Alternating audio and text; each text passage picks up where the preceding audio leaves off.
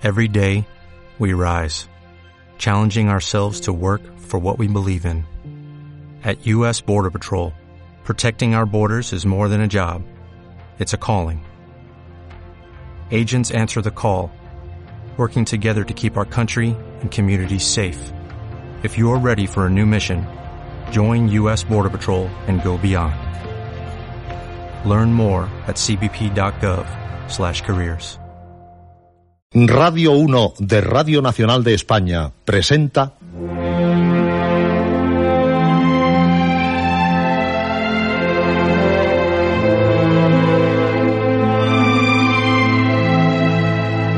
Historias.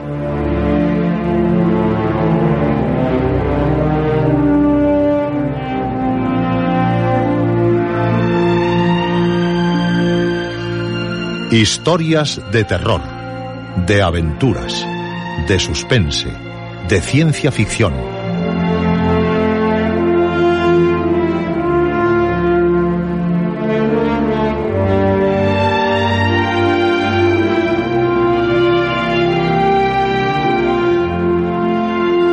Un programa escrito y dirigido por Juan José Plans. Esta noche, el Orla, primera parte.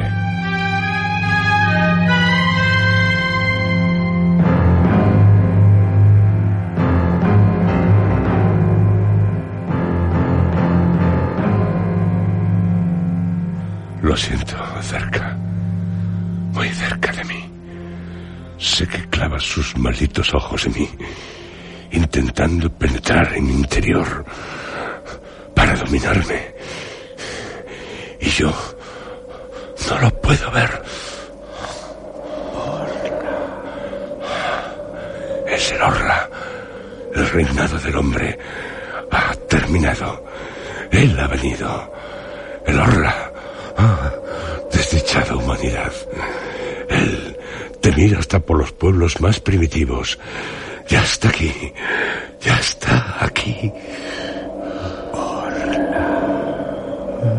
Tengo miedo. Terrible final el nuestro. Seremos para él su alimento. El orla.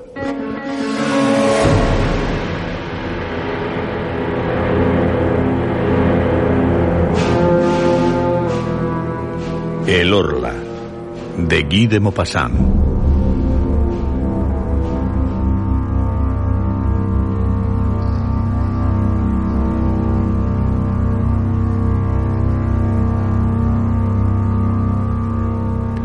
Sé lo que en esta noche usted desea, todos, pasárselo de miedo, con miedo, con las historias extraordinarias, fantásticas de este programa, Historias.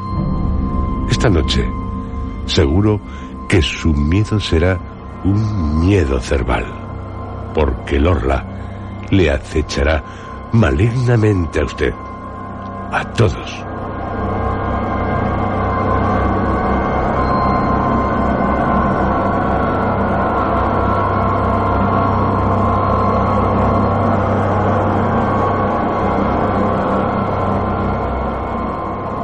Guy de Maupassant, puede que el mejor cuentista francés de la segunda mitad del siglo XIX y uno de los más importantes autores de la literatura universal, el miedo, que hasta los hombres más osados, los miembros del Club Historias, pueden tenerlo, es algo horrible, espantoso, una sensación atroz, como si el alma se descompusiera un espasmo horrible del pensamiento y del corazón, cuyo solo recuerdo provoca un gran estremecimiento de angustia. Lo escribió en su relato Miedo, publicado en Le Gaulois el 23 de octubre de 1882. Se produce en ciertas circunstancias anormales, bajo ciertas influencias misteriosas, frente a riesgos vagos. El verdadero miedo es algo así como una reminiscencia de los terrores fantásticos de otros tiempos. Un hombre que cree en los aparecidos y que imagina ver un espectro en la noche, debe experimentar el miedo en todo su gran horror. ¿Qué es el miedo? Que usted, y usted, y también usted, experimentarán esta noche, porque apasionadamente vivirán una historia también escrita apasionadamente. La historia de El Lorra, de Maupassant, uno de los maestros de la literatura universal.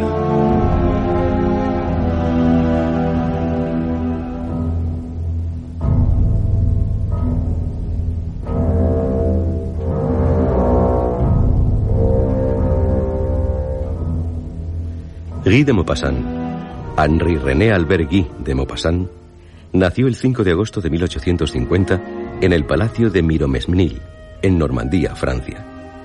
Su madre, hermana de Alfred, el mejor amigo de Gustave Flaubert, autor de La Educación Sentimental y Madame Bovary, era una mujer que amaba la literatura. Su padre, un hombre elegante, dado a la seducción. No fue alegre la infancia de Guy de Maupassant. Su madre, Laura Le Poitevin, era una neurótica. Y su padre, Gustave Maupassant, muy violento. Se pasaban la vida discutiendo. Se separarían en 1863. Laura, con sus dos hijos, Guy y Hervé, ambos, al heredar una enfermedad venérea, acabarían enloquecidos. Se fue a vivir a Fecam. Guy, a los 13 años, entrará en una institución eclesiástica en la que permanecerá hasta los 17, siendo expulsado por sus versos juzgados como muy atrevidos. Pasa de un ambiente de dura disciplina a otro más tolerante, el del Instituto de Rouen, en el que no solo goza de libertad, sino también de la admiración de sus profesores y compañeros que le animan a dedicarse a la poesía. Por medio de un amigo de su madre, conoce a Gustave Flaubert, que a su vez le relaciona con los Goncourt, Zola, Daudet. En 1869 inicia sus estudios de Derecho, pero la guerra franco-prusiana los interrumpirá. En 1870 fue llamado a las armas. Pasados dos años, es empleado en el Ministerio de la Marina. Su trabajo no le apasiona precisamente. Con seudónimo, en 1875, aparece su primera obra, La mano despellejada, en los tiempos en que el remar era una de sus aficiones preferidas, aparte sus enredos amorosos. Pero será en 1880 cuando le llega el éxito con Bola de Sebo, aparecido en el libro Las veladas de Medan, una recopilación de cuentos de quienes asistían a las reuniones en casa de Zola en Medam, cerca de París. Tenía la costumbre de entregar sus originales a Flaubert para que se los corrigiera, pero Flaubert, tras leer Bola de Sebo, le diría, No corrijo nada. No hay necesidad de añadir o de quitar nada. Has hecho una obra maestra. En 1881 publicó su primer libro de relatos, La Casa Atelier. Al año siguiente la novela Mademoiselle Fifi.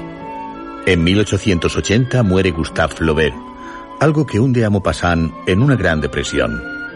Pero desde este año y hasta 1890 publicó seis novelas, cerca de 300 cuentos, artículos, relatos de viaje. Novelas como Una vida, 1883, Bellamy, 1885, Montoriol, 1888, Fuerte como la muerte, 1889, y relatos como Claro de Luna, 1884, La mano izquierda, 1889, de 1887 es El Orla.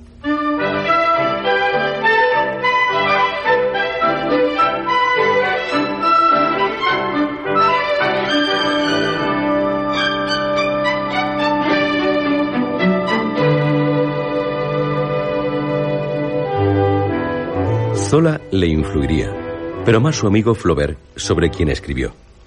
Me obligaba a expresar, en unas pocas frases, a un ser o a un objeto de manera tal que quedara particularizado netamente, que se diferenciara de todos los otros seres u objetos de la misma raza o de la misma especie.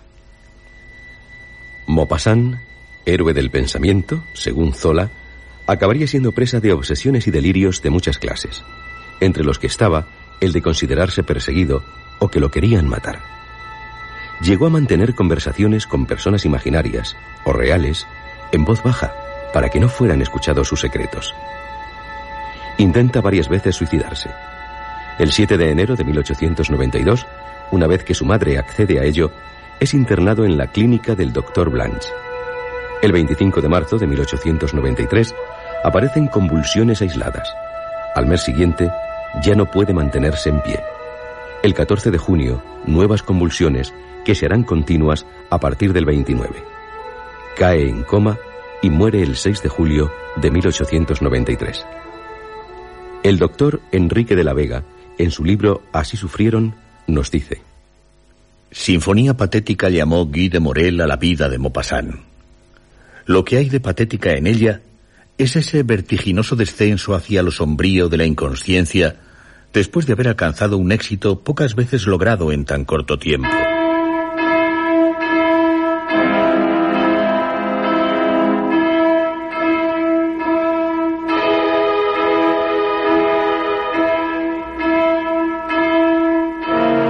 Guy de Maupassant dominó el género fantástico que en Francia siempre ha gozado de muchos adeptos. Cassot, Nodier, Mérimée, Nerval, Villiers, Lotremont. Famoso es su relato El Orla. Y también otros, dentro de la temática fantástica, como El Albergue, La Mano, Magnetismo, Aparición. Aunque influenciado por Hoffman y Poe, principalmente por este último, lo desarrolló con ciertas peculiares características. En total escribió 28 cuentos fantásticos. Uno de ellos, El Orla.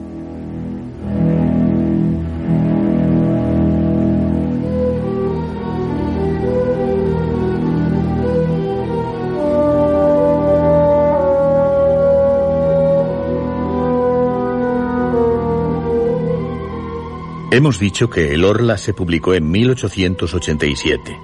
Y es cierto. Pero se trata de la segunda versión, ya que un año antes, en 1886, había publicado la primera. Y entre las dos hay grandes diferencias. Es realmente la segunda la que actualmente se publica. De las últimas ediciones de El Orla, en nuestro país, le recomendamos las de Alianza Editorial, Colección El Libro de Bolsillo, número 731, con traducción y prólogo de Esther Benítez. Biblioteca El Mundo, número 57, con traducción de Domingo Santos.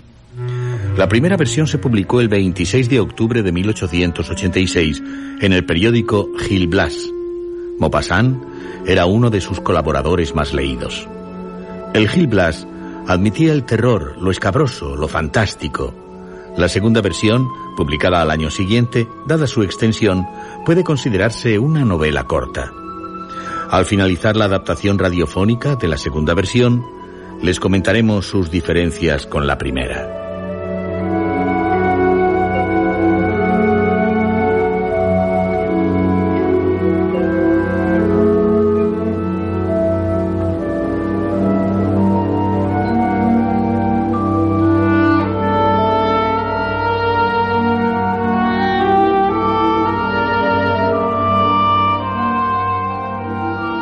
El personaje de El Orla refleja de alguna manera la atormentada personalidad de Guy de Maupassant.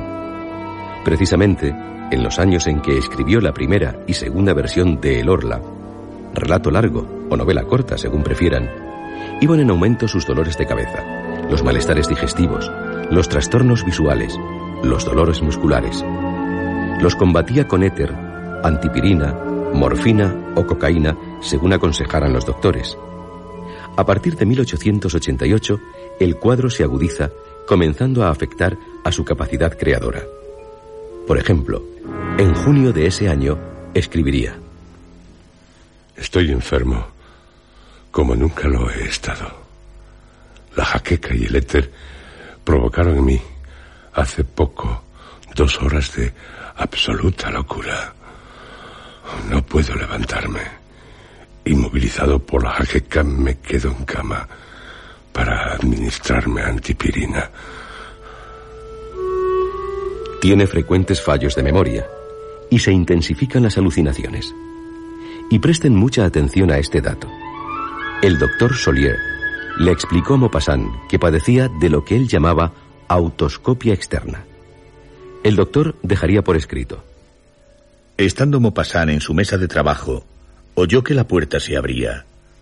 Su sirviente tenía la orden de no dejar nunca entrar mientras él escribiera.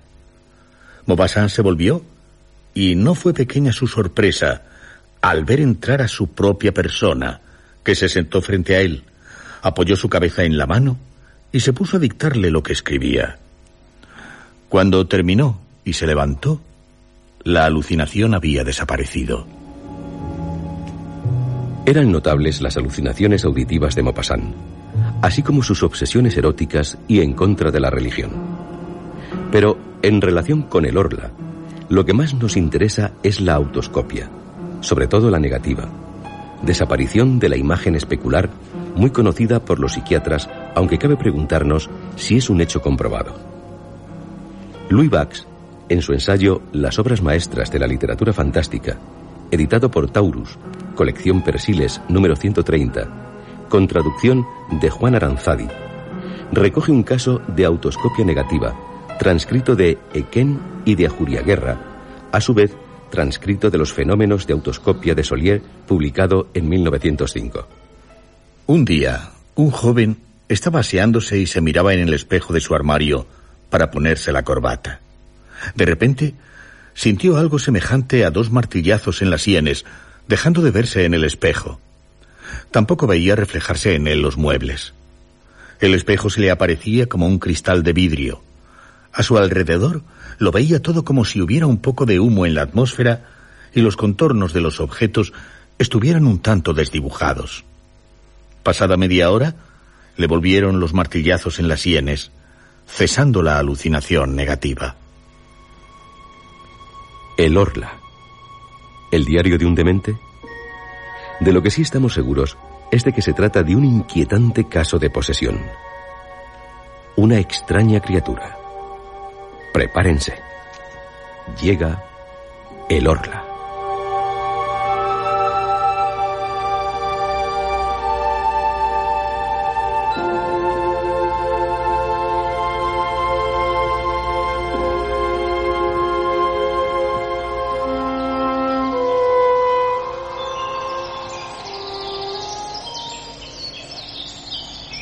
8 de mayo.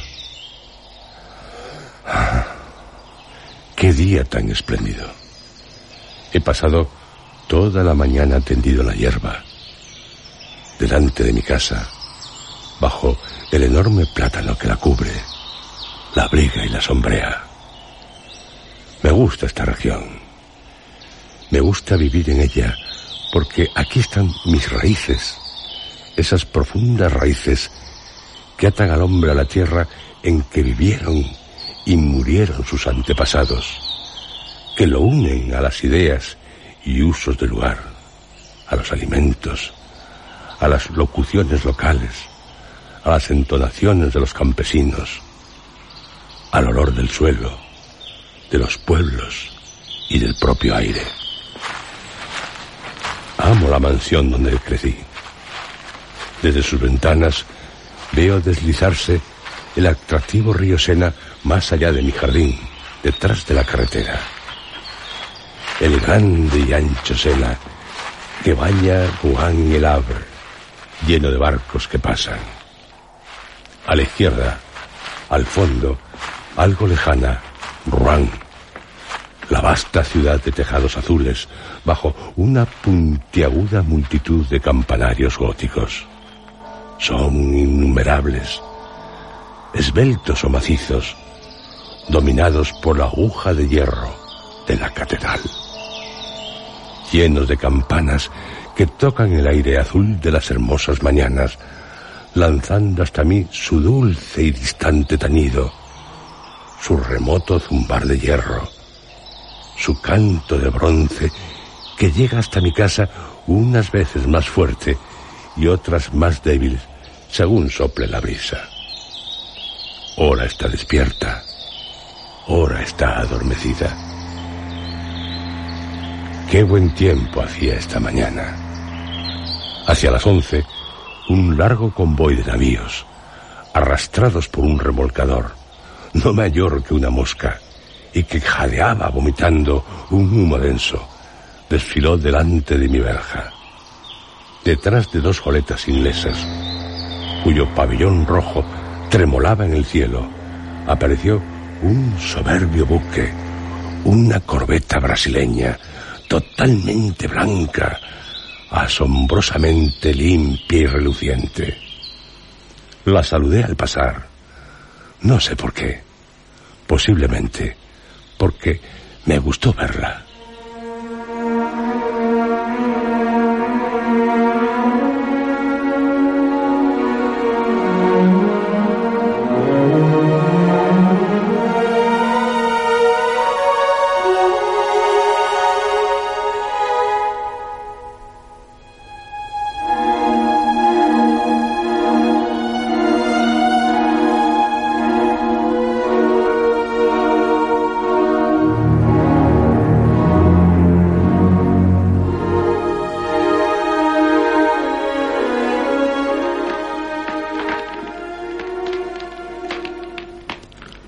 De mayo. Desde hace unos días tengo un poco de fiebre. No me siento bien. O mejor dicho, lo que me siento es triste. ¿Por qué? Me pregunto de dónde vienen estas misteriosas influencias que cambian nuestra felicidad en desánimo y nuestra confianza en inseguridad se diría que el aire, el aire invisible, está lleno de presencias desconocidas, de ignotos poderes, cuya misteriosa proximidad sufrimos. Me despierto con ánimo alegre, con ganas de cantar. ¿Por qué? Bajo hasta la orilla del río.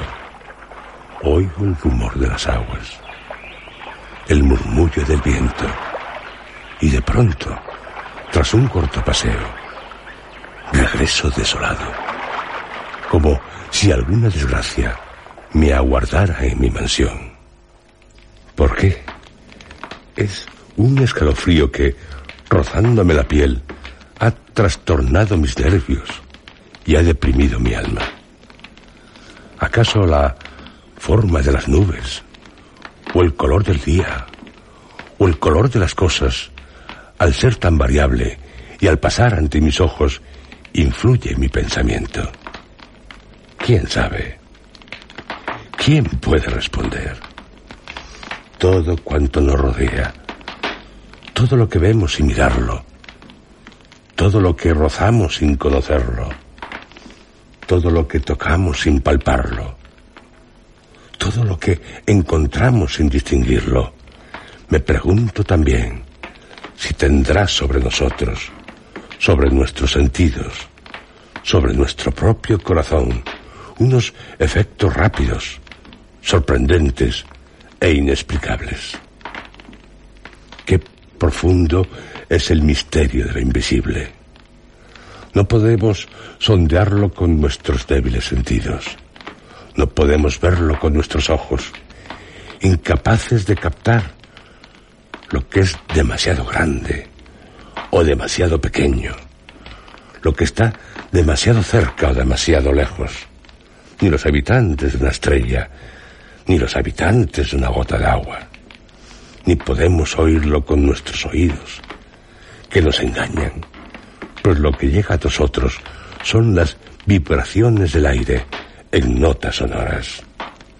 Son las hadas y los duendes los que crean este milagro de cambiar el ruido en movimiento y con esta metamorfosis dan nacimiento a la música que convierte en canto la muda agitación de la naturaleza con nuestro olfato, más débil que el de un perro, con nuestro gusto, que apenas puede discernir la edad de un vino.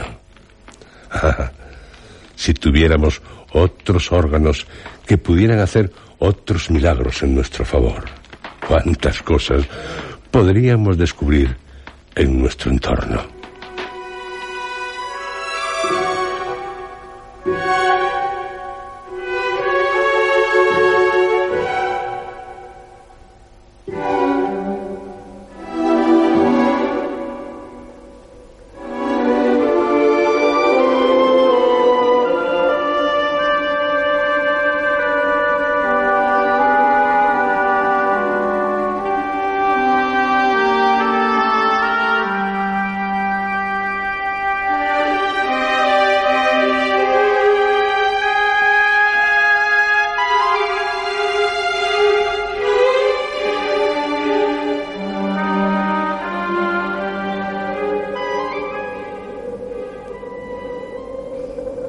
16 de mayo. Estoy enfermo, sin duda. Me encontraba también el mes pasado, pero ahora tengo fiebre, una fiebre atroz, altísima, o, o más bien un enervamiento febril que me hace padecer moral y físicamente. Tengo constantemente la horrible impresión de que me amenaza un peligro. La aprensión de una desgracia que se acerca o de la muerte que viene. Este presentimiento es sin duda efecto de un mal aún ignorado, desconocido, que germina en la sangre y en la carne.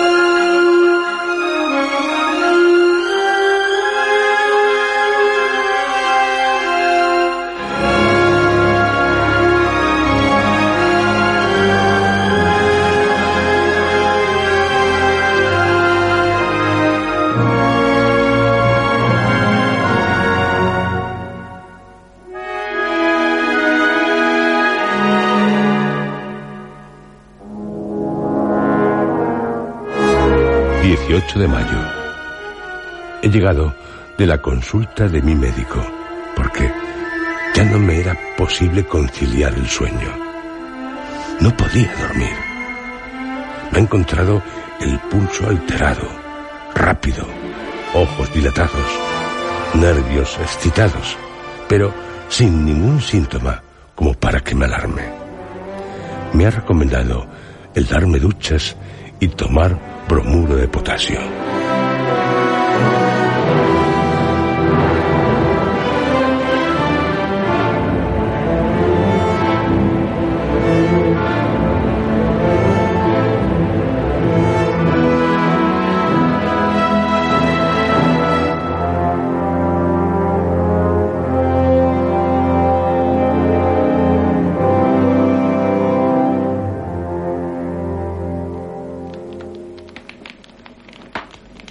De mayo. Ningún cambio. Mi estado es verdaderamente extraño. A medida que se aproxima el crepúsculo, me invade una sensación de inquietud creciente, como si la noche fuera a traerme algún desastre. Ceno rápido y después intento leer, pero no comprendo las palabras. Apenas logro distinguir las letras. Me voy de un lado a otro del salón. Lo hago oprimido por un temor confuso e irresistible. El temor al sueño y el miedo al hecho. Hacia las diez, subo a mi habitación. En cuanto entro, cierro con dos vueltas de llave y echo los cerrojos. Y es que tengo miedo. Algo me asusta. Pero, ¿qué es lo que me hace sentir miedo? Abro los armarios, miro bajo la cama, escucho, escucho atentamente. Escucho que resulta extraño, muy extraño, que un simple malestar, puede que un trastorno circulatorio, tal vez la irritación de un nervio o un poco de congestión, una pequeña perturbación en el delicado e imperfecto funcionamiento de nuestra máquina viviente, pueda convertir en melancólico al más alegre de los hombres y en cobarde al más valiente. Después me acuesto y espero al sueño como quien, como quien espera al verdugo. Lo espero con el espanto de que llegue y mi corazón late y mis piernas tiemblan y todo mi cuerpo vibra en el calor de las mantas hasta el momento en que me hundo bruscamente en el reposo, como uno se hundiría para ahogarse en una masa de agua estancada. No me doy cuenta de cuándo llega este sueño pérfido que me cerca y me ronda y que se apodera de mi mente. Cierra mis ojos y me anula, me aniquila. Duermo mucho tiempo, dos, tres horas, y después un sueño, que no es una pesadilla, me atenaza. Noto que estoy tendido y que me duermo. No solo lo noto, lo sé, así como también noto que alguien se acerca a mí, alguien que me mira, me observa atentamente, me toca, se tiende en mi cama, pone la rodilla sobre mi pecho, coge mi cuello entre sus manos y aprieta, aprieta con todas sus fuerzas, intenta estrangularme, me debato, encadenado por esa impotencia atroz que nos paraliza los sueños. Quiero gritar, pero no puedo, no me sale la voz. Tampoco puedo moverme. Estoy petrificado. Intento librarme con los más violentos esfuerzos del ser que está sobre mí. Un ser que me aplasta, que me ahoga. Un ser que hace desfallecer mi vida. Y no puedo nada contra él. Es cuando me despierto, temblando, bañado en sudor. Enciendo una vela. Estoy solo solo en mi habitación. Después de esta crisis, que se repite cada noche, duermo por fin, en calma, hasta que amanece.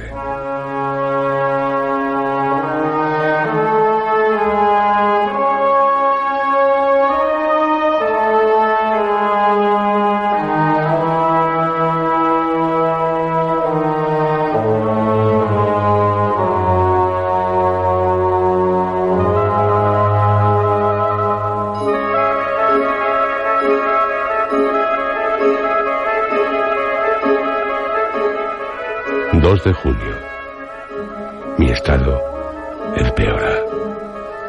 Me pregunto, ¿qué es lo que tengo? ¿Qué es lo que me está pasando?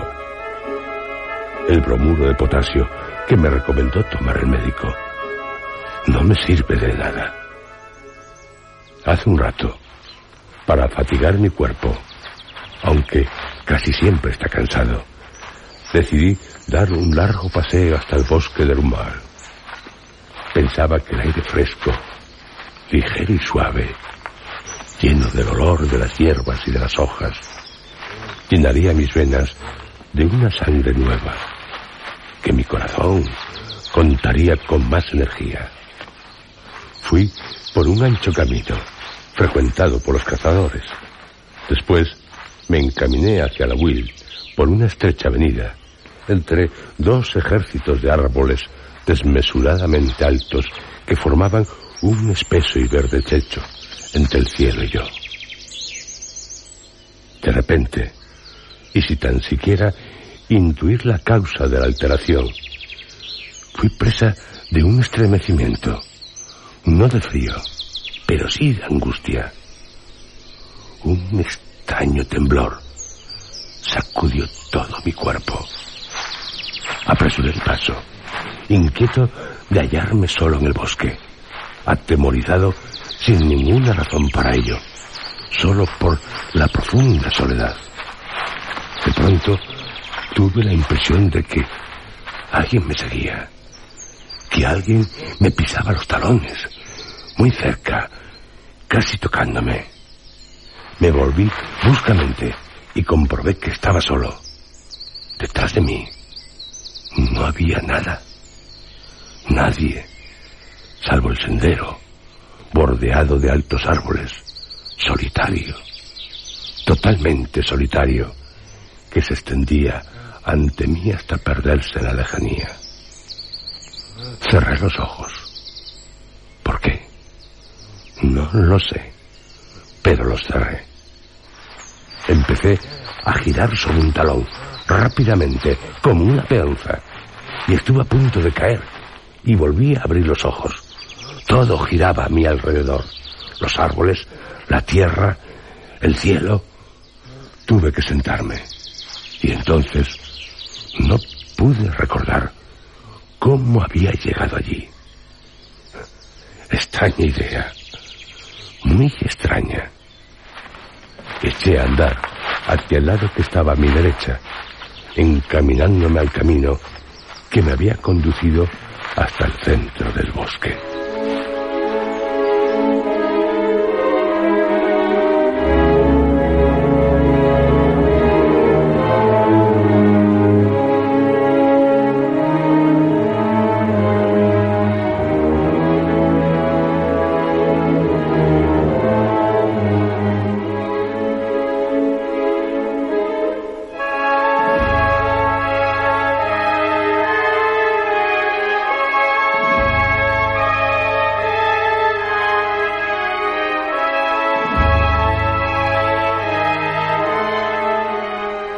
De junio. La noche ha sido...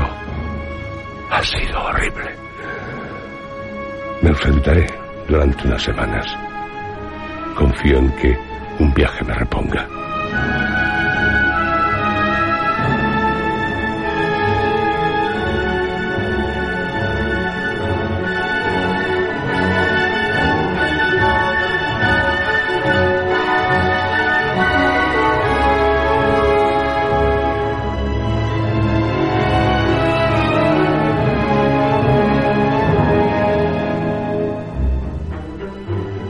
2 de julio. He regresado. Y estoy curado. Oh, la excursión que hice ha sido magnífica. He visitado el Mont Saint-Michel, que no conocía. Ah, qué visión cuando uno llega, al igual que yo, a Brands al atardecer. La ciudad está sobre una colina y me llevaron a los jardines públicos en un extremo de la localidad. Lancé un grito de asombro. Una amplia bahía se extendía hacia mí, hasta perderse de vista entre dos orillas que la niebla difuminaba.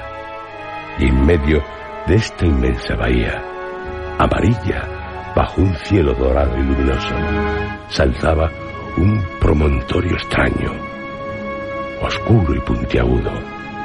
El sol acababa de desaparecer y en el horizonte, aún enrojecido, se perfilaba la fantástica roca que alberga en su cima un fantástico monumento.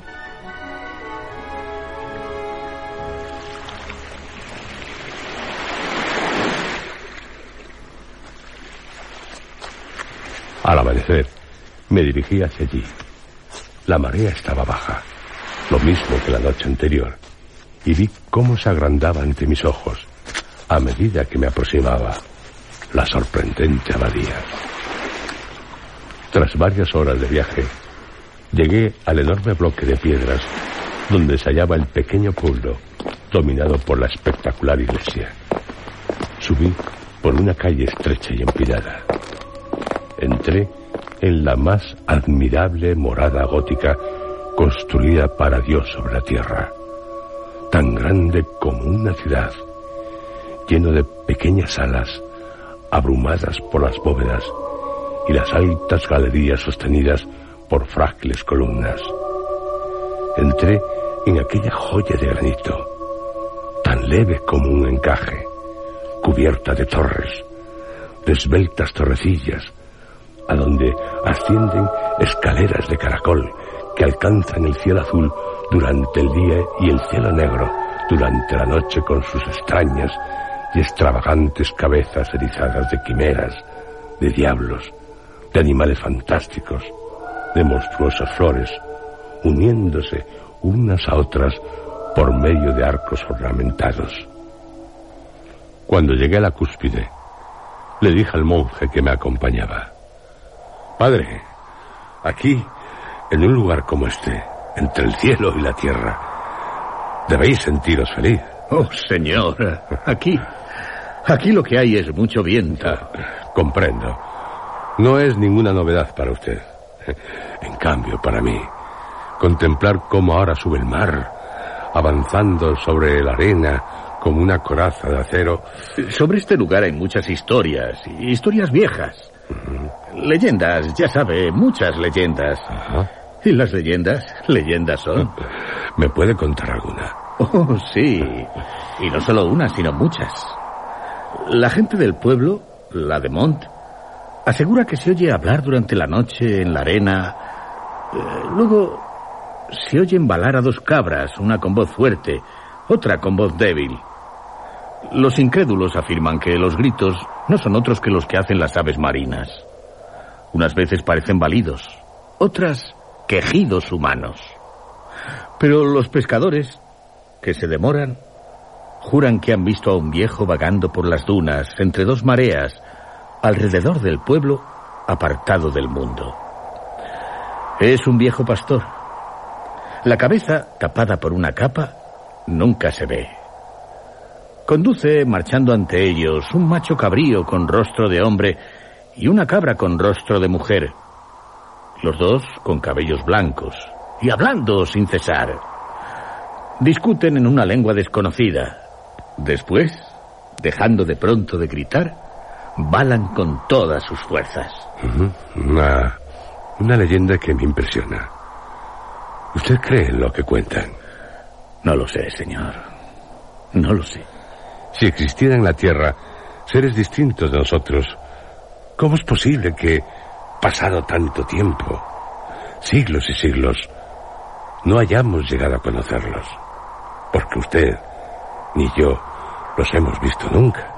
Señor, ¿acaso vemos la cien milésima parte de lo que existe? No, cierto, sí. Mira el viento. El viento.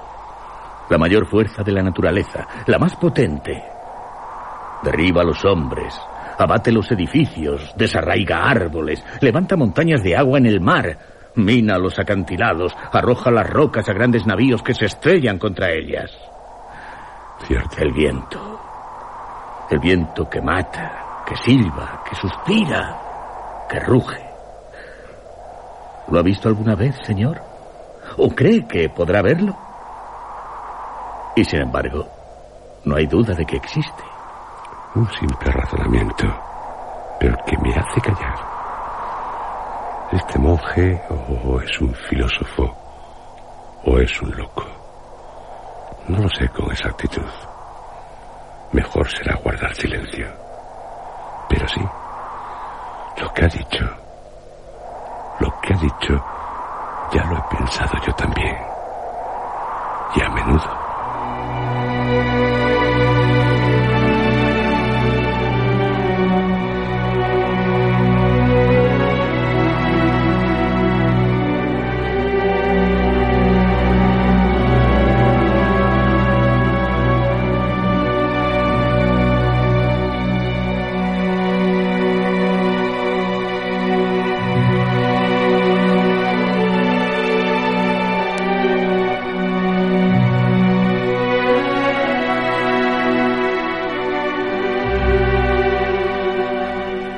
De julio. He dormido mal. Indudablemente, hay algo aquí, en mi mansión, que me produce fiebre. Resulta que mi cochero sufre el mismo mal que yo. Ayer, al regresar, me fijé en su extremada palidez. ¿Qué le ocurre ya? Su aspecto, sinceramente, es preocupante. Oh, señor. Eh, lo que me ocurre es que ya no me es posible descansar. ¿Y eso? Durante las noches no pego ojo, señor. Y eso de día bien que se nota. Desde que usted se fue... Sí, Jan. Sí, desde que usted se fue, es como si alguien hiciera caer sobre mí un mal de ojo, una maldición. Una maldición. Sin embargo, los otros sirvientes están bien. Y yo, yo tengo miedo. Mucho miedo de volver a lo anterior.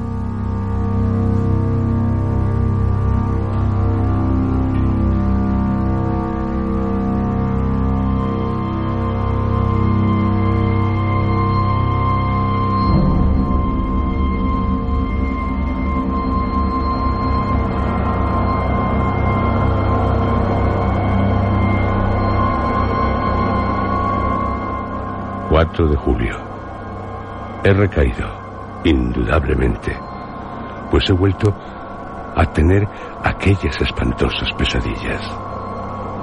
Esta noche he notado a alguien agazapado sobre mí. Está arrodillado sobre mi pecho y coge mi cuello entre sus manos. No me estrangula. Está bebiendo mi sangre. Bebe la vida con sus labios. La sorbe como una sanguijuela de mi garganta.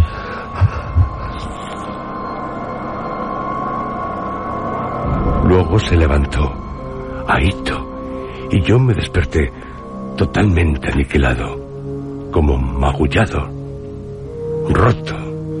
No pude moverme. De continuar esto unos días más, volveré a marcharme. Es insoportable. Insoportable. Y sí, tengo miedo. Mucho miedo.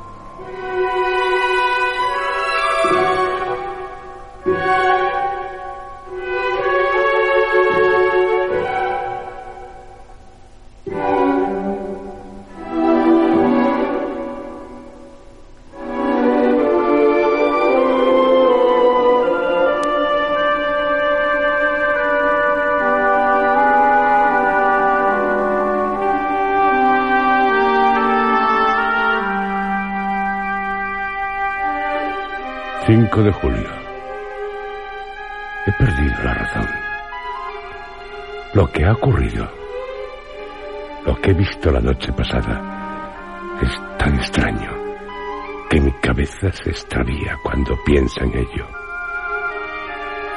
Había cerrado la puerta de mi habitación, como hago siempre. Después tuve sed y bebí medio vaso de agua por casualidad, me fijé en que la botella quedaba llena hasta el tapón de cristal.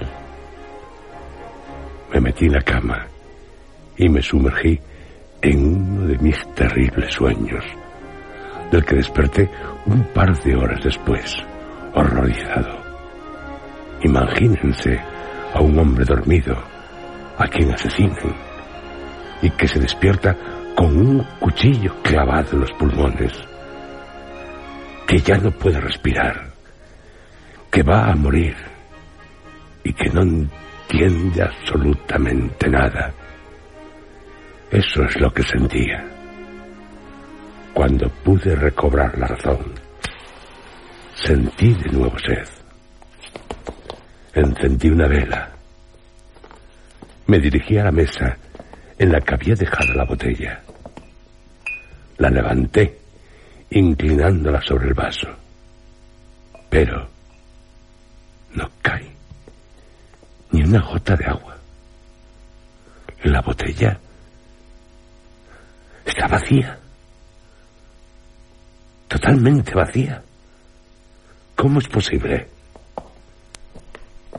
Oh, estoy tan...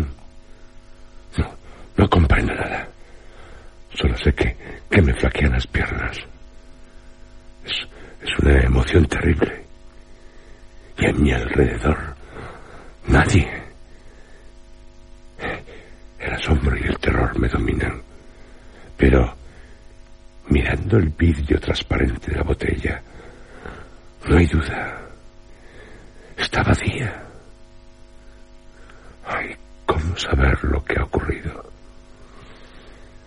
Y mis manos, mis manos tiemblan. Bebí yo el agua. Se la han bebido. Pero, ¿quién o quiénes? ¿Yo? Yo, sí, claro. Sin duda alguna. No, no puede haber sido otro. No, eso está claro. Claro. De haber sido yo, tendré que concluir que soy sonámbulo. Vivo sin saberlo, esa doble existencia misteriosa que hace dudar si realmente hay dos seres en cada uno de nosotros. O si un ser extraño, desconocido e invisible, existe en nosotros, en los momentos en que nuestro espíritu está aturdido y cautivo a nuestro cuerpo. Un cuerpo que obedece a ese otro, como a nosotros mismos, o más que a nosotros mismos. ¿Quién puede comprender mi abominable angustia? ¿Quién será el que comprenda la emoción de un hombre sano de espíritu, completamente despierto, lleno de sentido común, que mira con horror una botella de agua, una botella cuyo contenido ha desaparecido mientras dormía? No, me atrevo a volver a la cama. Esperaré aquí a que amanezca.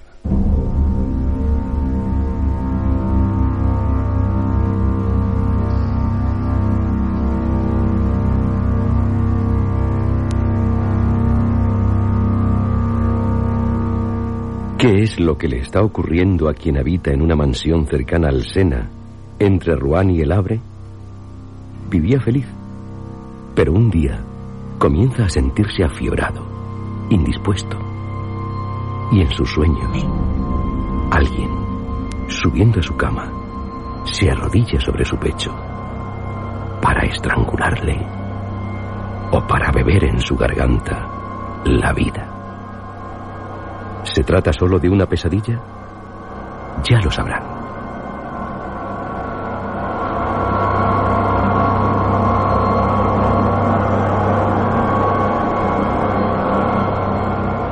No se pierdan la continuación de El Orla de Guy de Maupassant, una obra maestra de la literatura fantástica, de la literatura universal. El Orla.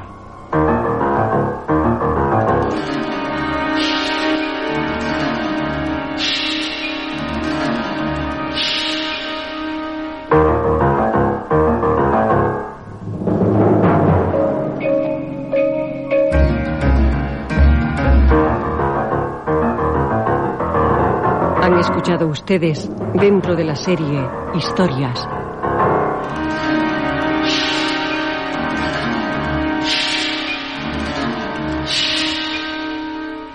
El Orla, primera parte.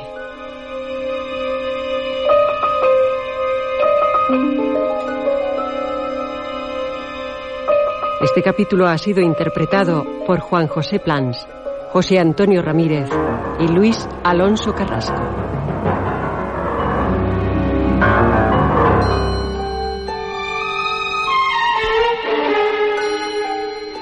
Efectos especiales, Joaquín Úbeda. Realización técnica, Adolfo Abarca y Juan Manuel Pérez.